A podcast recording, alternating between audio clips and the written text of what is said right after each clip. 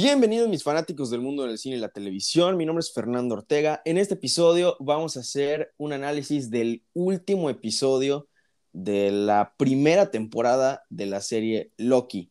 Ya pues, con la escena post créditos que se nos presentó, es 100% confirmado, vamos a tener una segunda temporada, pero vamos a hablar de esto pues más que nada al final. Ahorita lo que quiero hacer es eh, introducirles a un invitado muy especial, un amigo muy cercano a mí, Iván Torruco. ¿Cómo estás, Iván?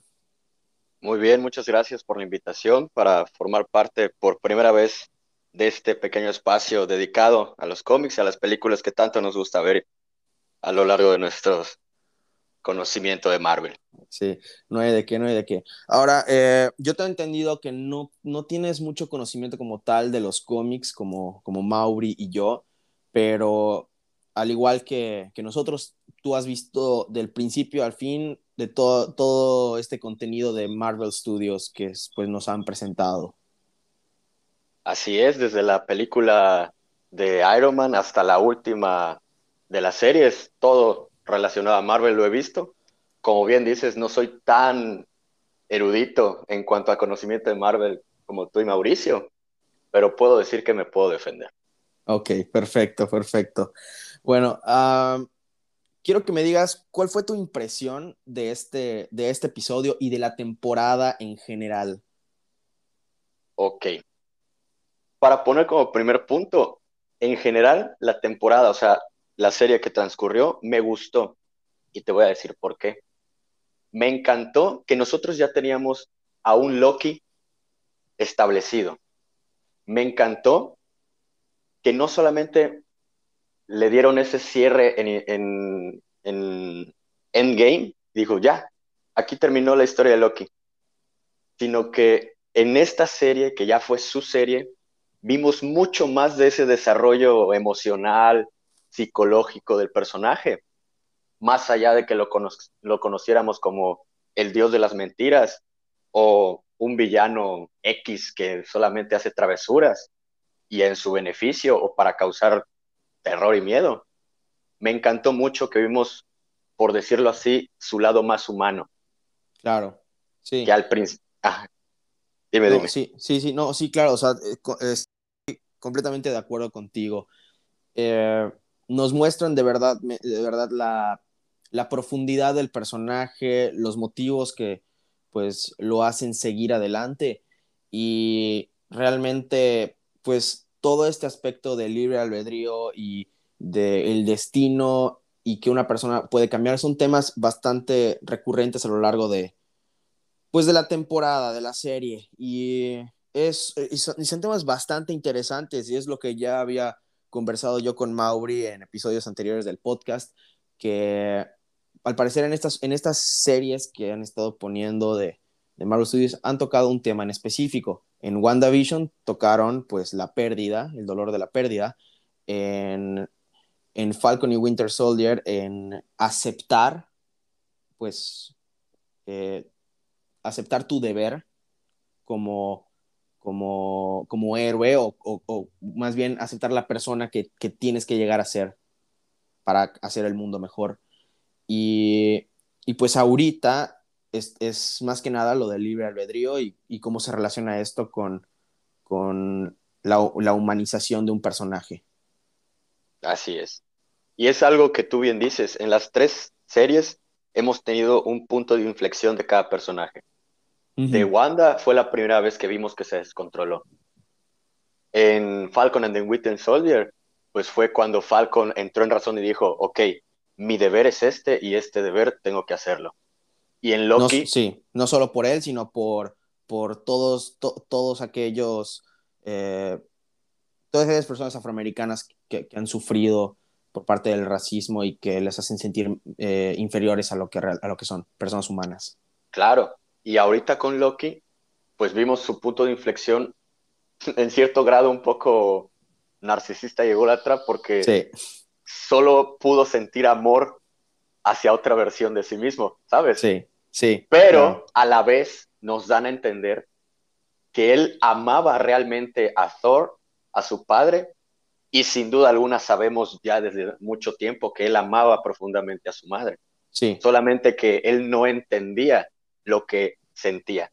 Y él bien lo dice en uno de los capítulos. Jamás me he sentido así y no sé lo que hacer cuando quería decirle a Sylvie lo que sentía. Sí. Bueno, ahora sí, eh, vamos a comenzar con, eh, con el análisis del episodio, con las cosas que pudimos notar y, y sí, en algún punto que tengas alguna opinión al respecto, algún, algún dato que quieras, eh, pues comentar, siéntete libre de hacerlo y igual, pues yo igual voy a estar haciéndote un par de preguntitas así para que pues para que te sientas un poco más incluido en, en la conversación, aunque sean algunos datos de los cómics que pues a lo mejor no estás tan familiarizado. Eh, Claro. Bueno, pues primero que nada, no sé tú, pero esa aparición de mis minutes al principio del episodio fue totalmente terrorífica. Yo juro Guay, por Dios sí. que esa escena va a vivir en mis pesadillas. O sea, lo digo en serio, esa mirada que tenía totalmente tétrica. Sí. Ay, no. Además, con la, con la, con la increíble voz de, de la actriz eh, Tara Strong, que ya habías mencionado, que es la voz de Timmy Turner en inglés, pero no solo eso, es la voz de Harley Quinn en la serie animada de Batman. Uf. Eh, sí, No, o sea, toda la razón. O sea, Miss Minutes es el personaje ideal de que al principio es, ay, qué bonito, es el ayudante, es acá, es a esto. Pero de la nada. Sí, sale no, y te da un susto, un, un- el scream. sí. Y yo, yo vi el episodio a las 7 de la mañana, estaba despertando. Y ese me te terminé- más. te Me terminé de despertar, claro que sí. Pero Sí. se sabía, se sabía que Miss Minute algo ocultaba. Sí, Y mira, no, sí, acá. sí. O sea, como digo, ciertamente eh, es una teoría que teníamos de que Miss Minutes estaba trabajando de alguna forma con, con el con, con He Who Remains, que resulta ser pues eh, el que el que está detrás de todo este aspecto de, de la creación de la TVA y todo eso. Lo que me intrigó bastante es que, bueno, ahorita vamos a pasar con lo de He Who Remains, pero que llega y y Miss Minutes les empieza a decir a Loki y a Sylvie que les está dando un cosa, que pueden tener lo que ellos quieran. Y no puedo evitar hacer la comparación de estar haciendo un trato con el diablo, ¿sabes? O sea, de que, Claro, uy, sí, mira todo esto, esto, esto, pero, es, pero va a pasar esto. O sea, porque, digo, a lo largo de la serie se, ha, se han hecho estas referencias bíblicas.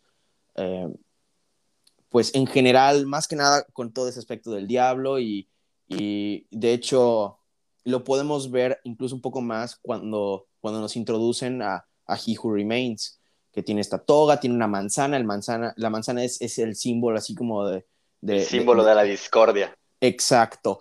Y, y, veo gente que está comparando a Loki y a, y a, y a Sylvie con Adán y Eva, diciendo que pues son, vienen de, de pues, de lo mismo porque son los dos Lokis. Eso, eso no sé cómo, cómo describirlo yo, pero pues he visto que hagan la comparación. O sea, se me hizo algo, algo interesante de, de comentar. Pues de hecho, Ah, algo, que, algo que yo pensé, ahora que mencionas eso, Sí, si realmente se nos confirma que puedo decir ya que en un 70% o hasta un 80% con seguridad, que sí o sí, lo próximo ya es de lleno el multiverso.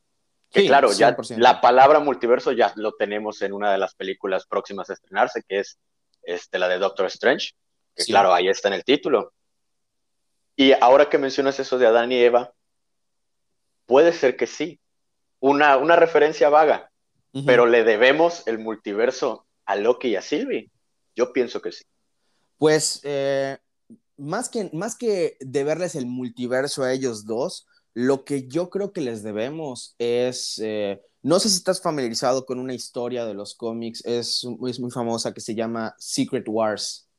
Claro, Bueno, eh, yo creo que eventualmente ese sería como el gran eh, cataclismo que, que estaría llegando. No sé si en la fase 4, lo creo muy pronto, pero a lo mejor en la fase 5, eh, pues, pues que se haga así, porque significa un montón de versiones de superiores peleando unos con los otros para ver quiénes son los que se quedan al final siendo, pues, ahora sí los, los principales, ¿no? Entonces, eh, Sí, o sea, el multiverso ya estaba hecho y eso lo pudimos ver con las diferentes variantes de Lokis. Está el, el, el cocodriloki, el Loki viejo, el niño Loki. Eh... Ah, claro, eso sí. Yo me refería más que nada a, ok, el multiverso ya existía, porque como tú bien dices, existen variantes de todos. Exacto. A lo que yo me refería es, les debemos que el multiverso, los diferentes universos se empiecen a entrelazar, quizás sí. Ah, sí, claro. Por eso digo, yo creo que ese es como que el punto final de todo este mega evento que se está formando, eh, pues con la fase 4. Bueno, ahora sí, pasando a, a, a, la introducción de He Who Remains, lo que se me hizo muy interesante aquí es que nosotros ya teníamos las teorías de que el que iba a estar detrás de todo esto iba a ser He Who Remains, porque en los cómics él es el que crea a los guardianes del tiempo, que en, en este caso resultaron ser falsos, pero también estaba la posibilidad de que fuera Kang. Pero nadie, creo que nadie se esperaba que mezclaran de alguna forma estos dos personajes para hacerlo mucho más, eh, más impresionante. Porque sí, o sea, ahora que lo, lo hicieron pienso, genial, lo hicieron sí, genial. Ahora que lo pienso, si nada más nos hubieran presentado al He Who Remains al final como un personaje desechable, que nada más lo muestran aquí y lo matan, hubiera sido muy X. Y la verdad, la forma en la que lograron mezclar la historia de, pues, de Nathaniel Richards, quien en los cómics es Kang, con, con el personaje He Who Remains, se me hizo muy, muy padre y definitivamente una buena forma de, de empezar el hype por, por las próximas películas y series que van a tratar con el multiverso. Claro. No sé si llegaste a ver en el internet o en el Facebook que hubo fanmates sí. que ponían a este actor con la indumentaria sí. y el cosplay de Khan. Sí. Se ve espectacular. Espectacular. Sí, 100%. Uh, bueno, eh, eh, hace rato pusimos en la cuenta de, de, Instagram de Espacio Geek que las dudas que tengan, uh, pues las íbamos a intentar resolver a lo largo de este episodio. Una de esas preguntas es, eh, pues, que nos expliquen bien la historia de, que, nos dan de, He Who Remains. Bueno, eh, obviamente no voy a dar toda la historia de, pues, de Kang y He Who Remains en, aquí, porque quiero hacer un episodio aparte explicando por separado esa historia porque está un poquito larga. Pero lo que yo les puedo decir es que toman aspectos de los dos y está muy bien. Eh, ahora, lo que tienen que entender es que eh, en el futuro, en el siglo eh, 31, al, al, menos así lo menciona el He Who Remains, pues se empiezan a, a, encontrar estas diferentes versiones de Nathaniel Richards y se dan cuenta que, pues, a pesar de que muchos eh, estaban a favor de, pues, de tener paz y armonía, obviamente había uno gran mención en el 1, porque sabemos que ese es Kang, que se, se, encargaba de pensar que podía conquistarlos a todos. Siempre o sea, tiene que haber uno así. Siempre. Y por eso es Kang el conquistador. Exactamente. Ahora, eh, en el castillo podemos ver algunas estatuas de, pues, de seres como que eh, en túnicas similares a las que usa He Who Remains. Lo que yo creo es que de alguna forma, eh, como en los cómics, en la versión de He Who Remains, había varios de esos Nathaniel Richards en ese castillo de la, de la, de la ciudadela, que pues, en los cómics es en los dominios de Kang, nada más que aquí tomaron el nombre y lo pusieron pues ahí. Entonces, había, supongamos que habían como cuatro de ellos y poco a poco se fueron muriendo o se fueron aburriendo y se fueron yendo, como lo quieras ver, como ahorita que dice el personaje de, de He Who Remains, que ya se aburrió, lleva mucho tiempo ahí y en especial está solo. Entonces, pues yo creo que eso es más que nada lo que pasó. Y, y sí, un poquito más el aspecto de, de, pues, la intriga de qué significa todo esto, pero, pero sí. Entonces, bueno. Eh, ok. Ahora, pasando a la TVA, vemos como Rabona se, se siente culpable por haber pues desintegrado a su amigo eh, Mobius, viendo este, este círculo que dejó eh, eh, uno de, una de sus, de sus, tazas de café o, vaso de whisky, o como lo quieran ver, pero así se siente culpable, pero mientras hace eso está descargando datos y llega a Miss Minutes y le dicen, no, no, ten estos de aquí, te van a ser más útil, te van a ser más útil. Y, ok, esto es un poco complicado de entrelazar, pero lo que yo creo es que, como ya vimos en el episodio, el personaje de, de, de He Who Remains sabía que iba a llegar un punto en el que no iba a saber qué iba a pasar. Ese era, ese era su umbral, ¿no? Eh, y es por eso que, que ahora él sabía de la conexión que había entre Rabona y su versión malvada, así vamos a decir, que es Kang.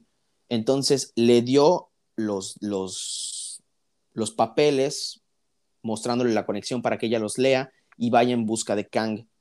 Porque quiero creer que está jugando una versión similar a la que jugó Doctor Strange en Infinity War y Endgame. Que él, él sabe lo que va a pasar, entonces está dejando que vaya todo a su curso. Y sí, pero de 14 millones de 14 millones de futuros posibles o de caminos posibles, solo uno. La misma función. Es muy pues, buena teoría, ¿eh? Entonces, es, probable.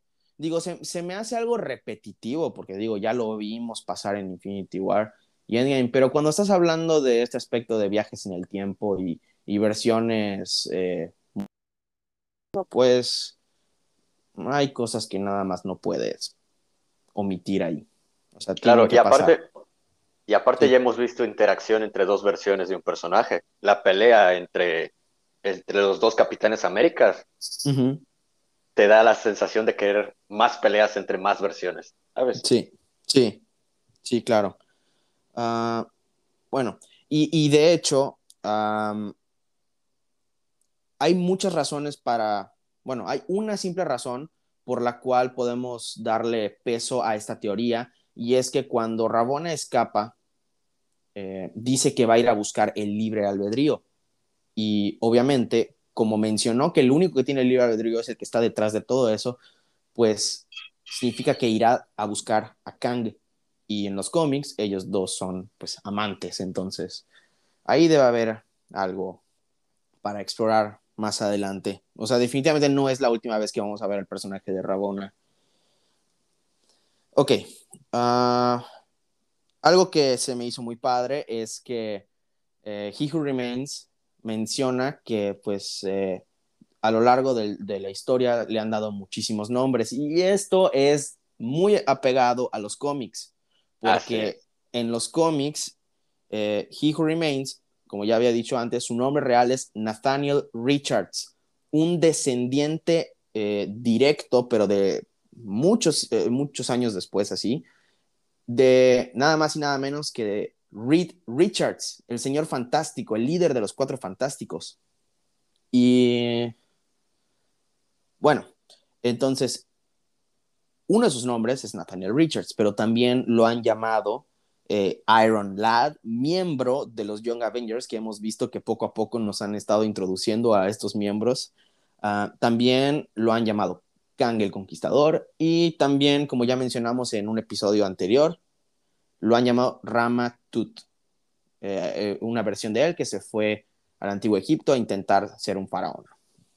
Bueno, ahora, lo interesante aquí con, todo esto es que, como ya habíamos mencionado en otro episodio igual, eh, el papel que juega Alioth o Alioth en, en todo este desenlace y yo lo siento como un círculo vicioso, ¿no? Y de hecho es algo que, menciona He Who Remains.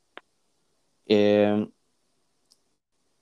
eh, esta versión de, de Kang, vamos a decirle Nathaniel Richards, porque pues Kang solo hay uno para no revolvernos. Esta versión de Nathaniel Richards se encuentra de una forma similar como lo hacen los cómics con esta entidad llamada Alioth y logra convertirla en su mascota, entre comillas, similar a como lo hacen los cómics. para, pues, que sea su guardián. Entonces. Su arma, como lo llaman. Ajá, su arma. Y, y bueno, entonces gracias a eso es que antes, como explican en el primer episodio, que había una, una enorme guerra eh, multiversal, es que logra pues encoger todo en una simple línea del tiempo. Y obviamente al detenerlo en, en el episodio anterior, pues esto abre camino a que se empiecen a formar más líneas del tiempo, como lo, como lo estamos viendo mientras ellos platican con, con He Who Remains, cuando están hablando Loki y Sylvie con He Who Remains. Ah, ok. Luego vemos que He Who Remains llega al límite de su umbral y, es, y, se puede ver en su cara que aprecia realmente no saber qué va a pasar, lo cual eh, tiene mucho sentido porque digo, está la frase de la ignorancia es bendición. Y, digo, cuando son ese tipo de noticias, eh, pues una de las grandes virtudes de la vida es, es no saber qué va a pasar. El misterio te, hace seguir adelante, pero él lleva eones ahí, solo, probablemente porque el tiempo pasa eh, diferente, es un poco difícil explicar eso, pero eh, obviamente él no, no, es un, no es una entidad cósmica, él es un ser humano, poderoso, sí, imponente igual, pero es un ser humano y, él, y obviamente llega un punto en el que pues te aburres o la mente se rompe y Sí, o sea, es, como si pasaras miles y miles y miles de años nada más viendo Netflix. Claro. O, viendo Disney Plus. Claro, quizá él lleva 20 años en esa, en esa ciudadela, pero en la Tierra han pasado desde los dinosaurios o incluso desde la formación del mismo universo. Pero para él, para él han sido 10 años o un simple chasquido. O sea, eso me encanta. Y aquí muy, es algo que mencionaste hace ratito, que en su rostro se pudo ver lo, sorprendido que está, ajá, como bien dices, de no saber lo que va a pasar. Y aquí, este, a mí me recordó mucho a una escena que nos va a doler mucho que yo las recuerde, de cuando Wolverine está muriendo por sus heridas en Logan. Ok, ok. Podemos ver muy bien en el rostro de Logan cómo él está sintiendo cómo muere. Y es algo que él nunca había sentido anteriormente. Por eso dice, con que así es como se siente.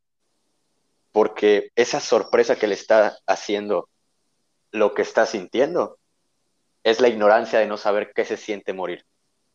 Y es como tú decías, la ignorancia es, pues, algo que, vaya, te sorprende. Sí. Eh, muy dura la comparación, pero no lo, no lo podría haber dicho mejor. Eh, ahora, como yo digo, yo siento que como eh, eh, él ya había dicho que estaba manipulando todo por mucho tiempo, entonces es un poco difícil salirse de este hábito de estar manipulando. Entonces, en sus últimos momentos, obviamente, quiere manipularlo, pero está manipulando con al menos un aspecto de la verdad. Les dice, tienen dos opciones, o, se, o toman mi lugar y, gobiernan juntos, o me matan y una versión nueva de mí viene aquí a, eh, pues a gobernar. Y, y esto es lo que se crea como el, ciclo vicioso ahí. Eh, porque digo, sí, no va a ser la misma versión de él, pero va a ser una variante de él. Porque recuerden que variantes hay un montón, hay un montón, un montón. Entonces, sí.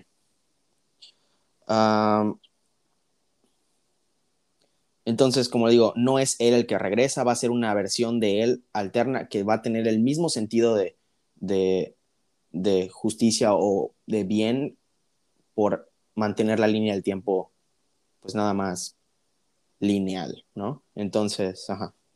Después vemos cómo, eh, pues Loki y Sylvie están peleando, muy buena pelea en coreografía, la verdad, me gustó bastante.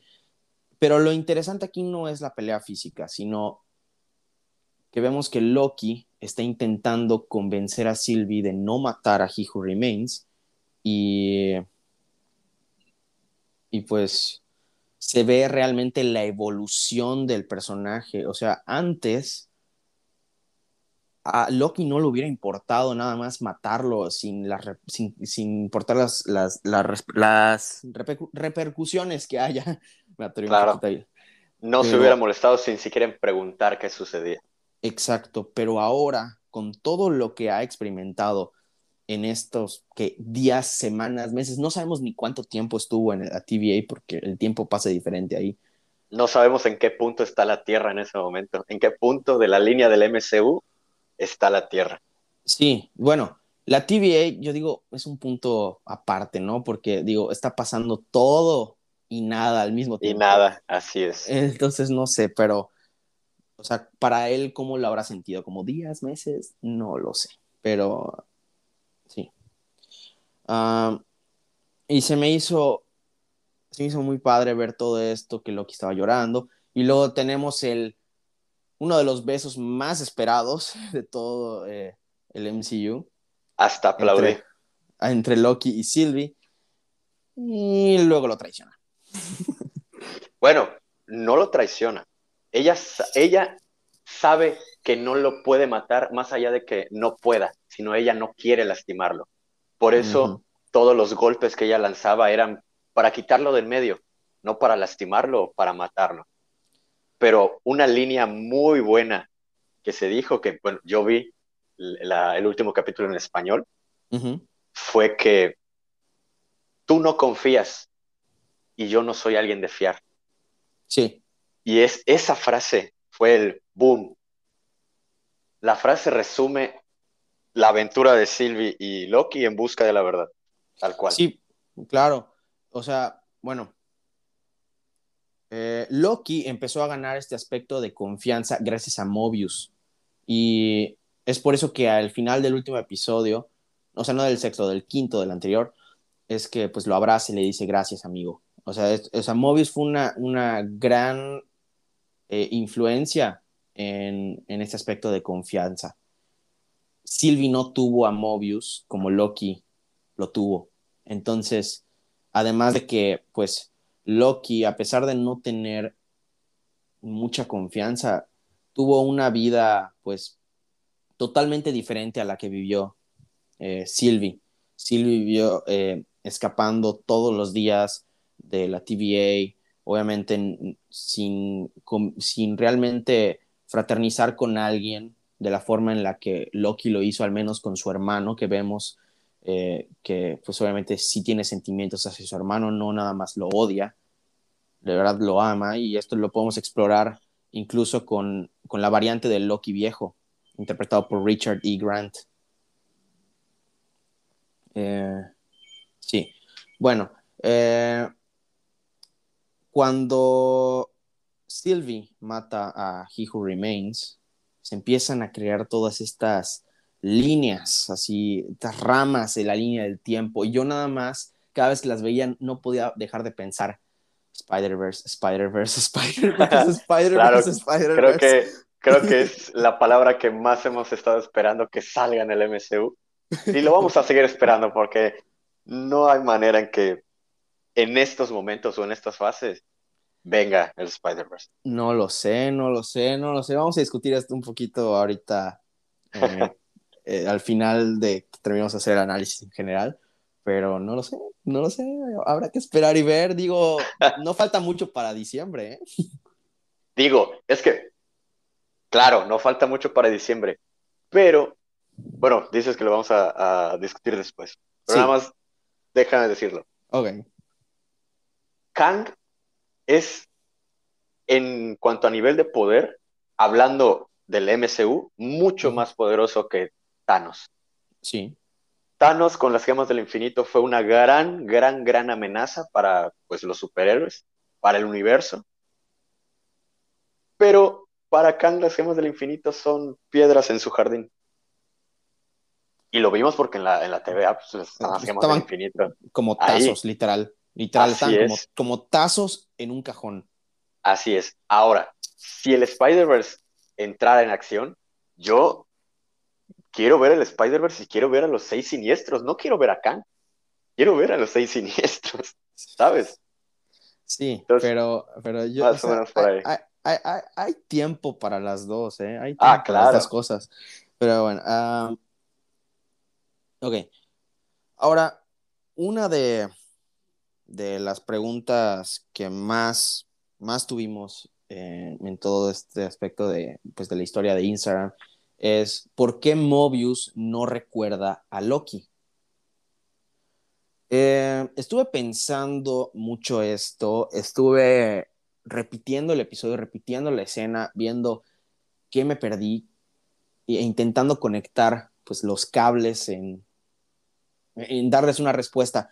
Y esto es a lo que, al, menos a lo que yo creo que son, ¿sí? Bueno, eh, como vieron, al final del episodio vemos una estatua de Muchos dirán que es el He Who Remains, pero no, es Kang.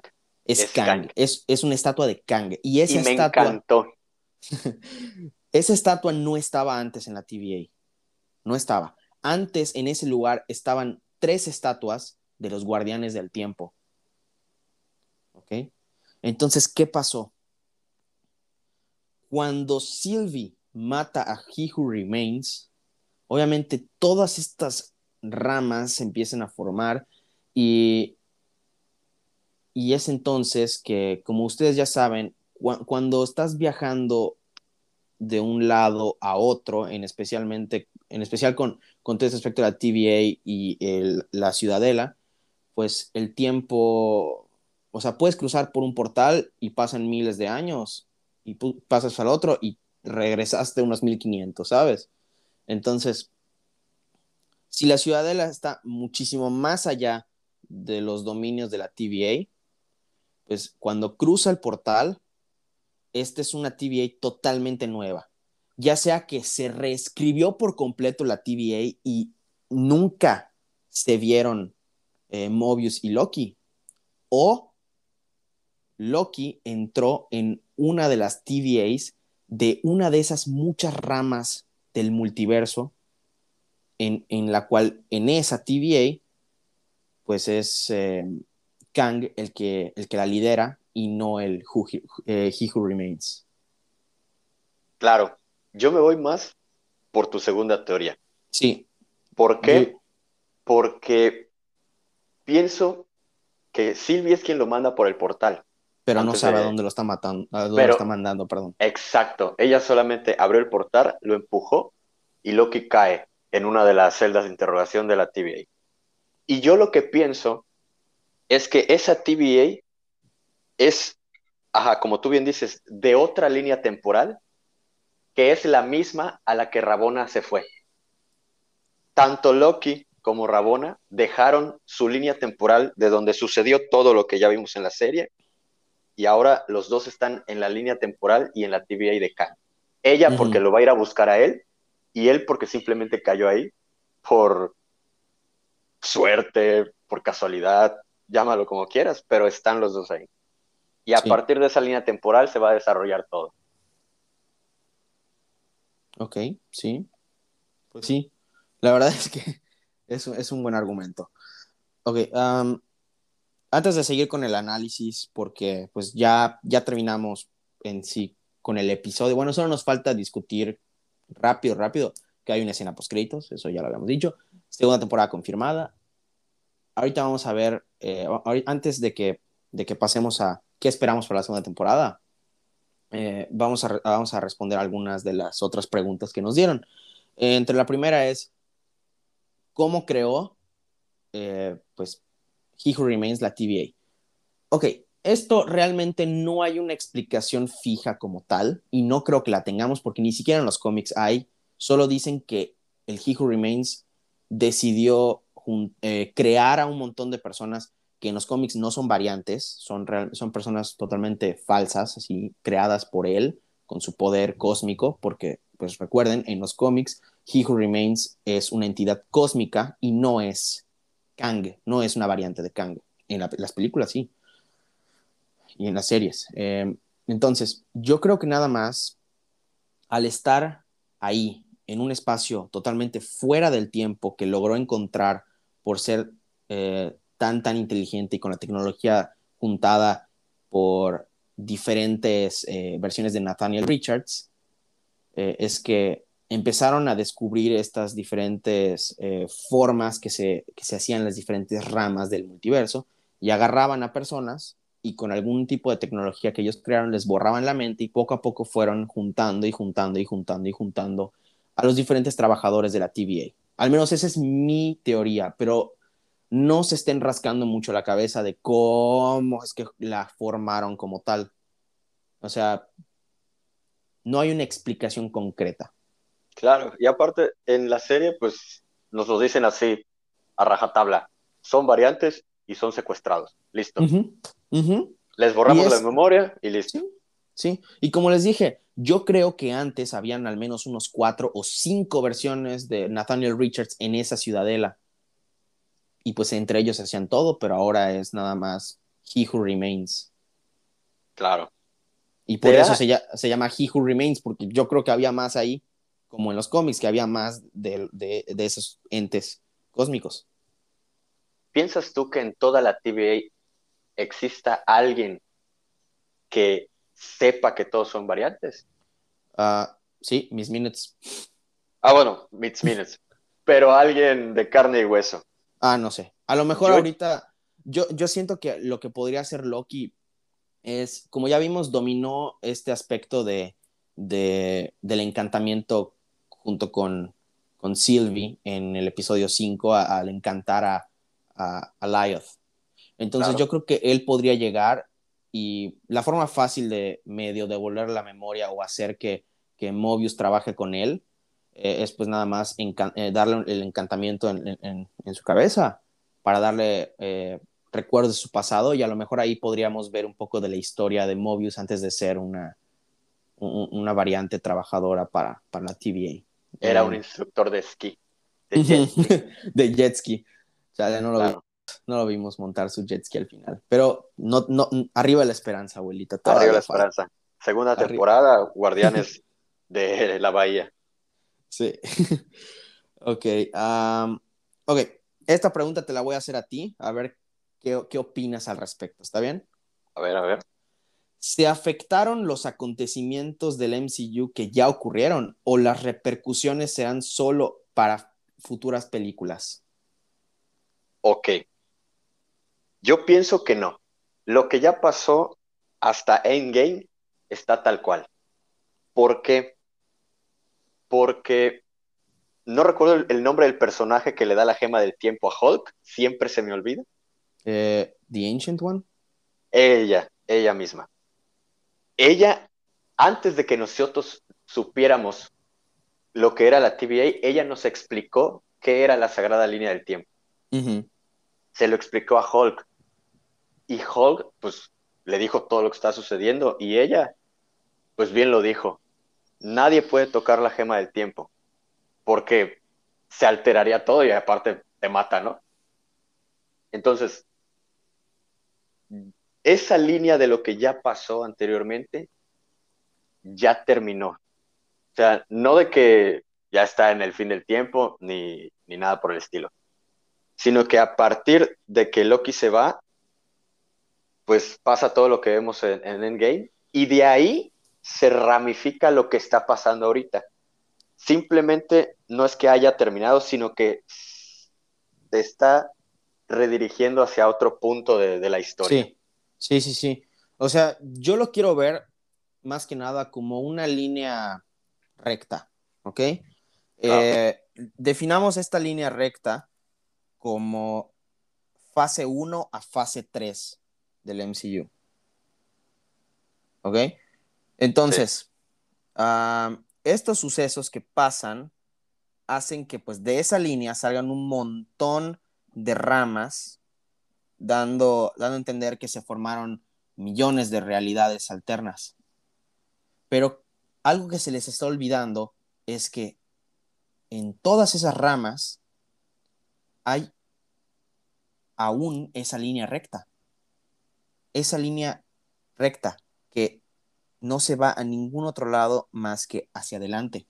Lo que significa que esos eventos que pasaron no se tocan, pero, pero esos eventos que se están formando entre las ramas son los diferentes eventos que yo creo que vamos a explorar en la futura serie de Marvel Studios What If que se estrena el 11 de agosto. Entonces, una rama aquí es qué hubiera pasado si Killmonger salva a Iron Man, que ya vimos que en el trailer sí pasa. Otra rama es qué hubiera pasado si si T'Challa hubiera sido llevado por Yondu en vez de Peter Quill, que está en el trailer igual. Eh, ¿Qué hubiera pasado si Peggy Carter eh, recibiera el suelo del super soldado en vez de Steve Rogers? Y ahí está otra rama, y así, y así sucesivamente. O sea, son eventos que vamos a explorar en esta serie animada que yo creo que si reciben mucho amor, es posible que lleguemos a ver algunas versiones de esta serie animada en en alguna película o serie futura del MCU en live action. Claro. obviamente no podríamos ver a la versión de, de T'Challa como Star-Lord, que sería increíble de ver por el fallecimiento de Chadwick Boseman, pero, pero otras versiones de personajes yo creo que es ciertamente muy posible de ver. Ok. Ah, otra pregunta que, que tenemos es, si el Loki acá metido eh, fue, a ver, si está acá metido, ¿qué fue? Si está metido Loki aquí, ¿qué fue con el de Ragnarok Infinity War? Pues nada, se murió. O sea, claro. este es otro Loki totalmente diferente. Como ya explicaron, estas ramas del tiempo, cuando llegaba la TVA y raptaba a la variante, ponían esta bomba deshaciendo esa línea del tiempo. Lo que quiere decir que ese Loki ya no tenía ningún lugar a donde ir. Pero yo creo que podría pasar algo similar a lo que pasó con Gamora en Endgame. Eh, Loki podría regresar a la línea del tiempo que ya mencioné, la línea del tiempo así recta. si regresa en algún punto fijo después de su muerte en Infinity War. Y podría seguir la historia de este personaje. Mm, yo no estaría tan de acuerdo con eso. Ok, a ver. Porque a mí, Loki siempre ha sido un personaje que a mí me ha encantado mucho. Sí. Y la manera en la que falleció, bueno, falleció, la manera en la que lo asesinan en Endgame, para mí fue un cierre digno. Sí. Porque, y devastador. y, devastador. y devastador porque fue el primero. Fue el primero en morir en Infinity War, no en Endgame, perdón. En Infinity War fue de los primeros en morir, junto con todo su pueblo. Entonces, que se respete ese final, porque fue un final digno. Lo que sí, ajá, lo que sí podría, lo, que podría explicar la pregunta de qué pasó con el Loki de Dark World eh, y todo eso es que, ok, el Loki de la TVA regresa en un punto anterior a su captura después de la batalla de New York. Y es ese Loki el que nunca roba el tercer acto. ¿Por qué? Porque volvió a la línea recta a donde pertenece, que bien dices tú. Sí, pero el problema ahí que yo creo es que, o sea, lo único que hizo la TVA es, eh, pues, eliminar esa rama en la que Loki se llevó el tercer acto y, escapó. De y por eso ese Loki quedó sin un lugar. Entonces, entonces, al explotar esa rama de línea del tiempo, significa que Loki nunca agarró el tercer acto y nunca escapó. Entonces, si llega en algún punto después de esa batalla, habrían dos Lokis. Mm, es cierto. Entonces no puede pasar eso. Por eso digo yo, y, entiendo completamente tu argumento de no querer, eh, pues, arruinar ese cierre completo del personaje pero la realidad es que ya no cuenta como cierre, como cierre, porque ya se hizo esta serie explorando esta versión de Loki y dándonos más de Loki incluso después de su muerte. Y no es como Black Widow, que nada más es una precuela, no, esto es algo que está abriendo paso a algo más allá de la fase 4. ¿Crees que veremos un reencuentro entre el dios del trueno y el dios de las mentiras? Ah, lo creo posible. No quiero descartarlo, pero al menos está confirmado que Loki no va a regresar en, en Thor Love and Thunder, en la cuarta película de Thor. Entonces, ah, no sé cuándo sería eso. Ok, ah, entonces por eso digo que si lo quieren volver a meter dentro de la línea, pues, temporal, sería después de un evento de Infinity War. Pero yo creo que está un poco confuso ver cómo, o sea, todavía no tenemos forma de saber cómo lo, lo harían para, para interactuar con otros personajes del MCU ahorita. Claro, es que estamos en la cúspide de lo que puede ser el, el multiverso. O sea, Sí, hay muchas cosas que no vamos a entender hasta no verlo en la película. sí. Ok, ah, otra pregunta. ¿Qué pasará con Sylvie? ¿Qué le pasó? ¿Qué está, o sea, ¿qué le pasó? De plano. Eh, ¿Tienes alguna teoría tú? Yo tengo una, pero es un poco, es un poco rápida, la verdad. O sea, decirlo ya pues, la teoría que yo tengo es que ella se va a hacer cargo de esa línea. No se puede ir. O, bueno, se puede ir con el Tempat, pero otro, otro, llegaría alguien más a hacerse cargo de la ciudadela, de que desde ahí se controla todo. ¿Se hará Pues- cargo Miss Minutes de la ciudadela? No lo sé. Yo a No. mis Minutes la veo más como una in- un inteligencia psychic. artificial. Ajá, un- como un Jarvis, ¿sabes? Un Jarvis. Yo Sí. pienso que Sylvie se va a quedar en la ciudadela y ella se va a hacer cargo de la línea temporal. Ok, Mi teoría es de que de alguna forma hay de dos. Ya sea que Sylvie eh, abrió un portal y se fue a otra línea del tiempo y está y luego eventualmente Loki la va a encontrar de nuevo.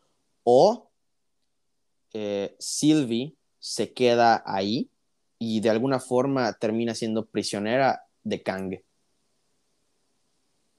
Ok. Ok.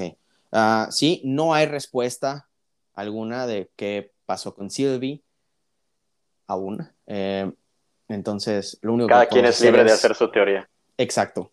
Lo único que podemos hacer es especular. Esas son eh, mis teorías, nuestras teorías. Eh, así que, si tienen alguna teoría, no duden en mandárnosla en, en- en- por DM en Espacio Geek y, y la decimos en algún otro episodio que estemos hablando del futuro de, de todo esto. Y bueno, las, las otras preguntas que tenemos ahorita las vamos a contestar con lo que nos queda del análisis del episodio. Eh, guay, es un episodio bastante largo, ¿eh? Pero es que estamos, estamos abarcando mucho.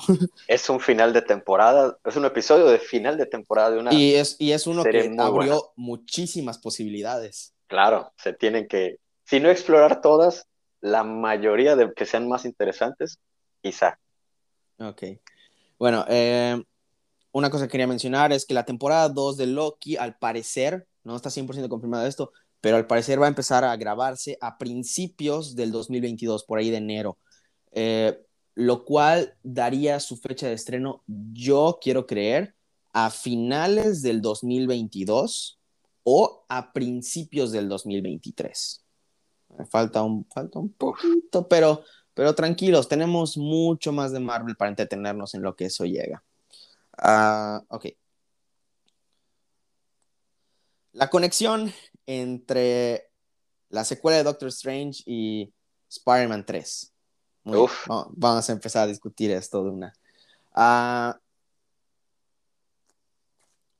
hay mucho, mu- muchos secretos alrededor de Spider-Man. No nos han mostrado trailer, no nos quieren dar nada, solo, solo, solo porque Lego de nuevo spoileó algún aspecto de la trama de la película. Es que Marvel empezó a sacar ya oficial, fotos oficiales de sus juguetes, Funkos y de Hot Toys. Solo por eso, literal, porque ya lo habíamos visto todos en Lego. El los nuevos trajes que se ven muy padres y todo esto. Pero no sé Funko tú- también es muy de hacer spoilers de, de las películas. Sí, sí, pero más que nada Lego. Lego siempre lo ha hecho. Ah, no sé tú, por más que me gusten los nuevos diseños de los trajes de Spider-Man, yo quiero que regrese al clásico rojo y azul, ¿no? O el, Claro. el de, el, el de, el de Homecoming, el de Civil War. Yo quiero eso. Digo, me encanta el traje rojo con negro y me encanta, me encanta eh, este traje negro con dorado y este que al parecer tiene algún tipo de, de, magia. Igual me encanta que tiene aspectos como de Iron Spider y del traje de Far From Home, pero yo quiero, yo quiero ver a Spider-Man de nuevo con, con rojo y azul. Yo quiero el traje de Civil War en esta película.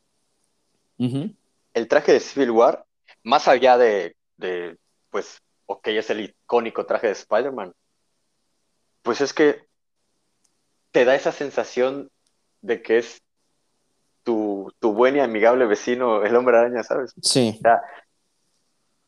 más y ahora con esos trajes con tecnología, con magia, es ok, lo acepto, pero el Spider-Man que me quieres vender no es el, del traje cibernético, no es el de traje con magia, no es el de traje totalmente oscuro de, ¿sabes? Sí. Están muy bien los trajes, claro que lo están, sirvieron en las situaciones donde debieron servir, pero aquí, en la Tierra, en Nueva York, donde seguramente se va a desarrollar la historia, o quizá no, quiero ver el traje normal de Spider-Man. Que sí, con algunas modificaciones de que la tela resista más, de que no sé qué. Detalles, pero quiero ver el traje normal de Spider-Man. Y algo mm. que me gustaría ver, igual, es el Spider-Man maduro que se presentó en Civil War. O sea, en Civil War vimos un Peter Parker mucho más maduro de lo que vimos en Far From Home. Ok. Sí. entiendo ese aspecto y tiene mucho que ver igual con, los directores que ha tenido. Claro, más que nada es eso. Pero, pero sí lo entiendo. Ok, ahora, lo que, lo que yo quiero decir es que con respecto al, multiverso y esto de Spider-Man, eh, no estoy diciendo que sí y no estoy diciendo que no. Eh, que vayan a aparecer Tobey Maguire y Andrew Garfield en, la película, ¿ok? Ah, pero yo creo que es 90% seguro que vamos a tener un Spider-Verse estando ellos o no. Obviamente teniéndolos a ellos sería completamente épico y, definitivamente la película tendría potencial para convertirse incluso más taquillera que Endgame, porque hay demasiado fandom que apoya esta idea. Eh, pero... por eso le están cuidando tanto. Así como cuidaron las filtraciones tanto de Infinity War como de Endgame. Realmente no sabíamos nada. Sí, o sea, real, es que, o sea, para que haya tanto, tanto secreto alrededor de esta película, es, es, que tiene que haber algo tan grande, ¿no? Y yo creo que es el Spider-Verse. Eh, pero, ¿en, ¿en qué forma nos lo darán? Porque pueden nada más llegar y darnos diferentes versiones de Spider-Man, como hicieron ahorita en Loki, que nos dieron diferentes versiones de Loki, que sí, nos encantaron, como, como la versión grande de Loki que tenía su, su, traje icónico de los cómics, o Kid Loki, que algunos lo conocemos de los cómics, pero primera vez que lo, que, que, lo vemos así en pantalla. ¿Cuál crees que vaya a ser la trama o la situación a vencer en la, en la nueva película de Spider-Man? Uh, ok, no quiero decir mucho, la verdad, porque he estado leyendo algunos rumores por ahí y a lo mejor mucha gente se la ha estado saltando por, pues para evitar hacerse ilusiones o, o, porque a lo mejor sí son eh, datos de la trama que se filtraron, porque son supuestos leaks. Em, pero ah, yo quiero creer que como está Doctor Strange ahí, a lo mejor y el villano principal es uno que ni siquiera es de su universo, sino de otro. Es lo único que quiero decir. Ahí se podrán hacer ideas y los que han leído los leaks como yo sabrán de lo que estoy hablando, pero hasta ahí. Digo, ¿Sabes no, qué es, me gustaría? no es, digo, un momentito, eh, no es secreto que Alfred Molina ya dijo que iba a interpretar de nuevo a Doctor Octopus en esta película y tampoco es secreto que Jamie Foxx dice que va a interpretar a Electro en esta película. Así que hay que ver qué, qué más pasa. Yo, ahora sí. Lo que me gustaría a mí ver es, ok, Doctor Octopus, gran villano, gran película. Electro, gran villano, tiene una historia muy buena. Su película estuvo ok, estuvo ok. Vamos a dejarlo ahí. La verdad es que yo sí disfruté la película. No me gustó, no me gustaron algunos aspectos de la película, pero pues ninguna película es perfecta, ¿sabes? Claro. Pero sí, a mí lo que me gustaría ver, no como un reinicio, sino como una adaptación a este universo, a este universo cinematográfico de Marvel, vaya, es al icónico Green Goblin. Y que sea tal la magnitud de su poder que tengan, que Doctor Strange le diga a, Peter, ¿sabes qué? Para vencer a, este Green Goblin. Necesitamos más de ti. No, necesitamos combatir el fuego con fuego. Vayan a otro universo y conozcan a un Norman Osborn que no sea el Green Goblin, pero ah. que sí tenga el conocimiento para vencerlo. Mm. Y ahí es donde conocen a otro Peter Parker. Y así. O sea, sería o sea algo. O, sea que, o sea que el Green Goblin no se vuelva como que el, la razón principal de vencerlo, sino que gracias a que se van a buscarlo es que se encuentran con. Ajá. Ok, ok, sí. Pues no es, no es mala tu teoría. Pero yo creo, yo me inclinaría más al hecho de, de tener a muchos Spider-Man ahí como que molestando a, los villanos. Ah, eh, bueno, uh, ok, ahora hablando de, de, cómo se relaciona con, con Doctor Strange Into the Multiverse of Madness, hay un rumor que se filtró hoy, muy reciente, y parece que es casi un hecho, que Tom Hiddleston va a aparecer en esta película. Eh, es, es, un rumor, uh, pero ciertamente uno que no nos impresiona. Ah, digo, ya está eh, confirmado que Elizabeth Olsen va a regresar en esta película y supuestamente su película se iba a conectar con todo ese aspecto del multiverso. Eh, nos dieron algunos guiños, pero nada, nada como en esta serie, ¿sabes? O sea. Eh, entonces, uh, sí, pues obviamente el, el nombre lo dice, eh, eh, Multiverse of Madness, eh, el multiverso de, de, la locura, y, y es, es, muy, muy probable que veamos en esa película a personajes como Mobius, uh, Agatha, que ya está confirmado que en algún punto de, del MCU va a regresar este personaje, Kevin Feige. ya lo, el director de Marvel Studios ya dijo que sí va a regresar el personaje y no duden que incluso tengamos un pequeño cameo de Jonathan Mayers interpretando ya sea a una variante de, de Nathaniel Richards o, o incluso al mismísimo Kang. Porque, pues, digo, si ya lo vamos a ver en Ant-Man y The Wasp, pero ya en un papel, pues, protagónico, yo creo que pues tenerlo como cameo en otra película no está del todo así alocado. ¿sabes? Un cameo como los de Thanos al final de las películas. Exacto, algo así, aunque sea en escena post créditos. Sería repetitivo, pero es una fórmula que funciona mucho. Sí. Para crear ese hype. Sí. O sea, bueno, es que no es que sea repetitivo, es que es que necesitan algo para dejarte enganchado. Aquí lo que hicieron para dejarnos enganchado no fue presentarnos una escena post créditos. O sea, nosotros, obviamente la escena post créditos nos enganchó más, pero ya estábamos enganchados con el simple hecho de quién eres, no te conozco y ver la estatua de Kang ahí es como, o sea, ¿qué pasó? pero sí. Ah, bueno, eh, eso sería básicamente todo lo de este episodio. ¿Tienes algo más que agregar? Simplemente que ya no puedo esperar. pero ah, no, no puedo adelantar el tiempo y no puedo ir para atrás. Así que sí. no tengo un tempat. Ok.